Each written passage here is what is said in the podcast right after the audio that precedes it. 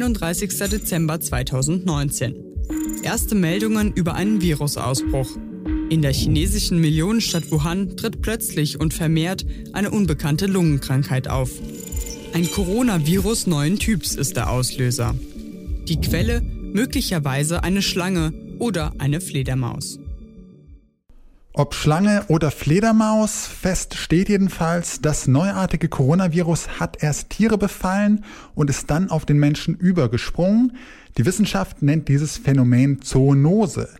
Und solche Zoonosen stecken nicht nur hinter dem Coronavirus, auch HIV oder das Ebola-Virus sind so zur Bedrohung für viele Menschen geworden. Wir fragen uns deshalb, was kann man unternehmen, um künftig die Ausbrüche solcher neuartigen Viren zu verhindern? Heute ist der 30. März 2020. Mein Name ist Janne Köhler. Hi.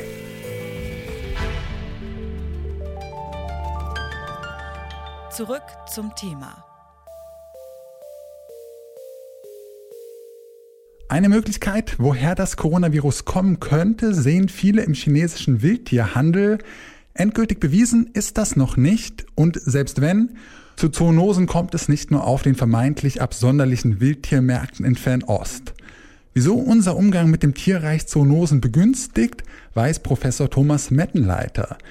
Er ist Präsident des Friedrich-Löffler-Instituts, dem Bundesforschungsinstitut für Tiergesundheit, und kann erklären, wie so eine Virusübertragung von Tier zu Mensch überhaupt funktioniert. Nein, das kann ganz verschiedene Mechanismen äh, haben. Äh, zum einen muss man natürlich grundsätzlich schon mal sagen, es gibt keine besondere Barriere zwischen Tier und Mensch. Biologisch ist der Mensch Teil des Tierreichs äh, und von daher ist das ganz natürlich, dass Erreger, die sich im Tierreich verbreiten, auch hin und wieder den Weg zum Menschen finden.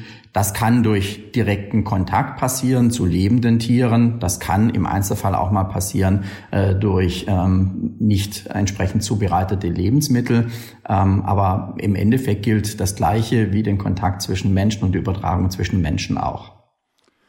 Das Coronavirus soll ja von Fledermäusen stammen, ähm, aber von denen auch nicht direkt. Kann man das denn schon konstruieren, wie das Virus jetzt von der Fledermaus zum Menschen gelangt ist? Nein, genau nachweisen können wir das im Moment noch nicht. Es ist so, dass es in Fledermäusen eine ganze Reihe von Coronaviren gibt der, und genetischen Sequenzen, die ähnlich sind wie die des SARS-Coronavirus von 2002, 2003 oder auch jetzt des neuen SARS-Coronavirus 2. Von daher sind die Indizien schon sehr stark, die sagen, dass es wahrscheinlich aus einem Fledermausreservoir kommt. Ähm, ob es aber dann direkt auf den Menschen übergesprungen ist oder über einen sogenannten Zwischenwirt, also im Endeffekt ein, über ein Tier, äh, das sich in der Zwischenzeit infiziert hat und dann als Brücke zum Menschen gedient hat, das können wir bis heute nicht genau sagen. Wildtiermärkte in China stehen ja im Verdacht, dass das Virus dort übertragen äh, wurde.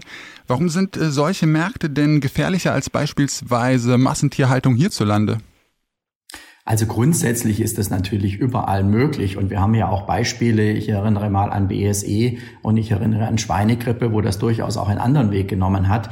Äh, in dem Fall ist es schon so, dass natürlich der Kontakt zu Wildtieren auf solchen Märkten besonders groß ist. Äh, es werden auch Tiere unterschiedlicher Arten aus unterschiedlichen Regionen zusammengezogen oder zusammengeholt in diesen Märkten. Das heißt, da kommen natürlich auch die entsprechenden Erreger zusammen, so dass aus diesem Sammelsurium dann die Wahrscheinlichkeit einer Übertragung auf den Menschen äh, steigt. Das trifft aber nicht nur auf die Wildtiermärkte zu. Wir wissen das insbesondere von der Vogelgrippe, dass da natürlich natürlich auch Geflügelmärkte zum Beispiel eine wesentliche Rolle gespielt haben.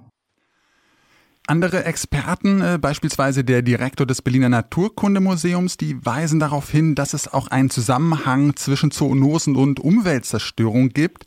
Führt die Zerstörung von Lebensräumen denn dazu, dass sich Zoonosen weiter ausbreiten können?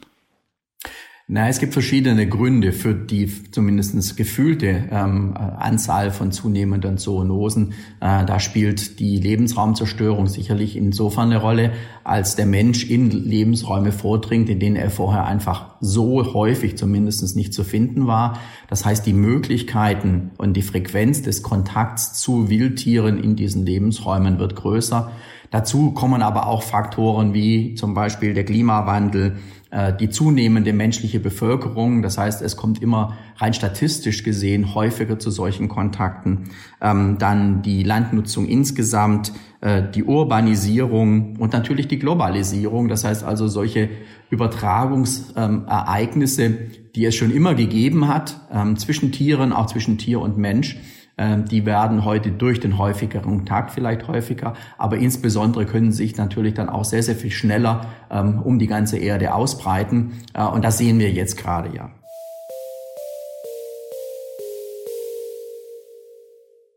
Der Mensch ist biologisch betrachtet Teil des Tierreichs und eine Zoonose wie im Fall des Coronavirus daher kein Wunder.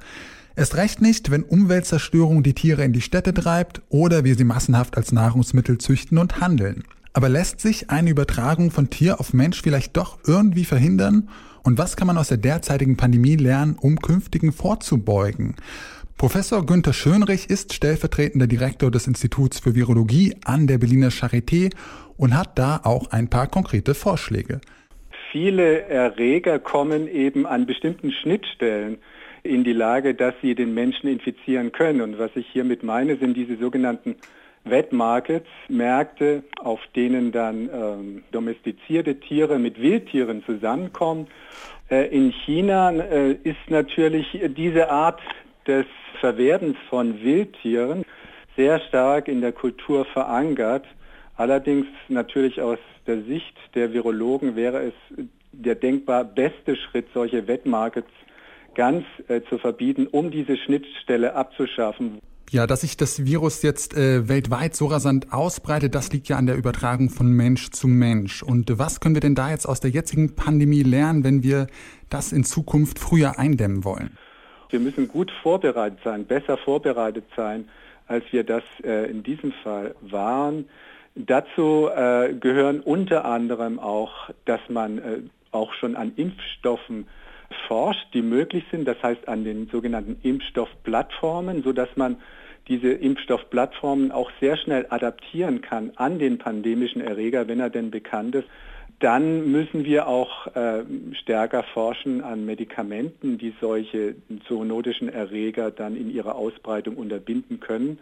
Der zweite Punkt wäre natürlich, dass man übernational äh, Institutionen schafft, die äh, spezialisiert sind, um quasi solche Pandemien im frühen Stadium äh, einzugrenzen und zum Stillstand zu bringen. Da könnte man zum Beispiel an Einsatztruppen denken, an Gesundheitseinsatztruppen, wenn man so möchte, die dann letztlich genau an den Ort, wo sich eine Pandemie zu entwickeln droht, gebracht werden und dann durch ihr spezifisches Know-how in der Lage sind, auch eine frühzeitige Ausbreitung des Virus zu unterbinden. Zoonosen sind also der Hauptgrund für Pandemien wie jetzt durch das neuartige Coronavirus. Um dem vorzubeugen, ist vor allen Dingen gute Forschung wichtig. Eine andere Idee ist eine internationale Gesundheitseinsatztruppe, wie Professor Schönrich von der Charité sie vorschlägt. Wenn wir Zoonosen künftig verhindern oder zumindest eindämmen wollen, müssen wir aber auch über unser Verhältnis zu Tieren nachdenken. Das betrifft Geflügelzucht bei uns ebenso wie die Wildtiermärkte in China. Das war zurück zum Thema. Für Fragen, Lob oder Kritik schickt uns gerne eine Mail an kontakt.detektor.fm. Wir freuen uns immer auf euer Feedback. Ich bin Janne Köhler, ciao und bis zum nächsten Mal. Zurück zum Thema vom Podcast Radio Detektor FM.